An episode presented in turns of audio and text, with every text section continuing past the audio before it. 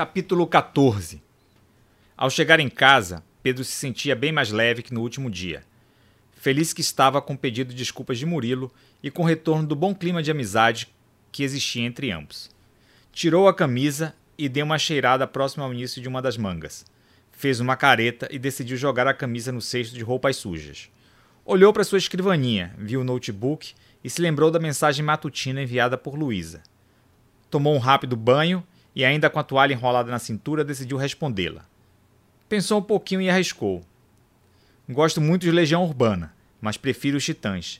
Só quero saber do que pode dar certo. Não tenho tempo a perder. Podemos nos ver hoje? Pedro riu de si próprio, fechou o notebook, se vestiu e foi à cozinha pegar uma maçã. Luke trabalhava na casa de Pedro há mais de 15 anos, ouviu os seus passos se aproximando e disse: Tenho uma surpresa para você. Fui na feirinha aqui da rua e comprei uma melancia daquelas que você adora. Tá cortadinha na vasilha de plástico. É só botar no prato e comer. Como sei que você tem preguiça e sai engolindo os caroços, já catei eles para você.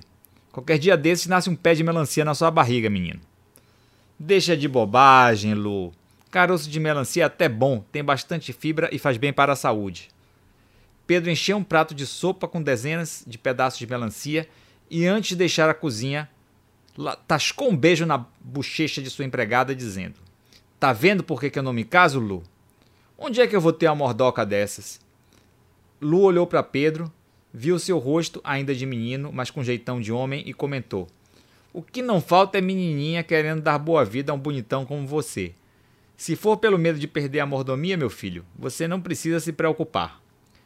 Pedro sentou-se à mesa da sala e, devorando os pedaços de melancia, consultou desleixadamente o smartphone, ficando feliz ao ver que Luísa já respondera ao seu convite feito há menos de 10 minutos. Diga as horas que passo aí para te pegar. Partiu Pedro. Pedro beijou o smartphone e disse para si mesmo: Sabe a Lu. Após deixar o prato de melancia na cozinha, Pedro abriu o congelador, onde via um pote de sorvete de castanha, comprado por sua mãe no seu restaurante natureba favorito. Passou a mão na barriga, sentindo os pneuzinhos laterais que insistiam em permanecer apesar do seu corpo malhado.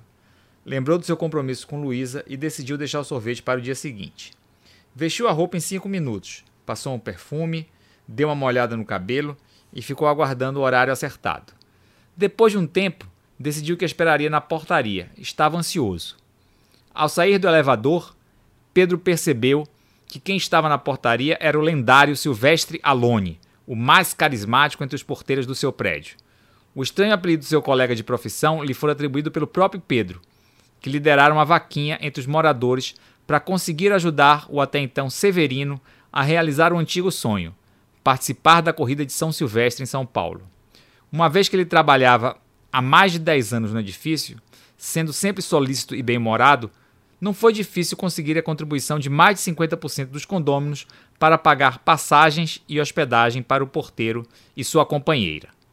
A viagem a São Paulo foi um sucesso, bem como a sua participação na São Silvestre, e o álbum de fotografias que as comprovam estava sempre na mesinha da portaria com status de troféu. No entanto, tendo demorado quase duas horas para concluir a prova, o Severino ficara entre os 25 piores colocados da competição, dentre aqueles que, que a completaram. Quando soube do tempo do porteiro no seu regresso de São Paulo, Pedro não perdeu a oportunidade de perturbá-lo, divulgando que ele tinha terminado a Silvestre, a São Silvestre, somente no ano seguinte e sozinho, apesar da antipatia e da pouca admiração que Pedro nutria pelos, pela cinebiografia do ítalo-americano Sylvester Stallone, o seu nome foi o mote para que a, a chegada um tanto tardia de Severino na São Silvestre lhe rendesse o apelido de Silvestre Alone, o qual grudou como super bonder no coitado do ex-Severino.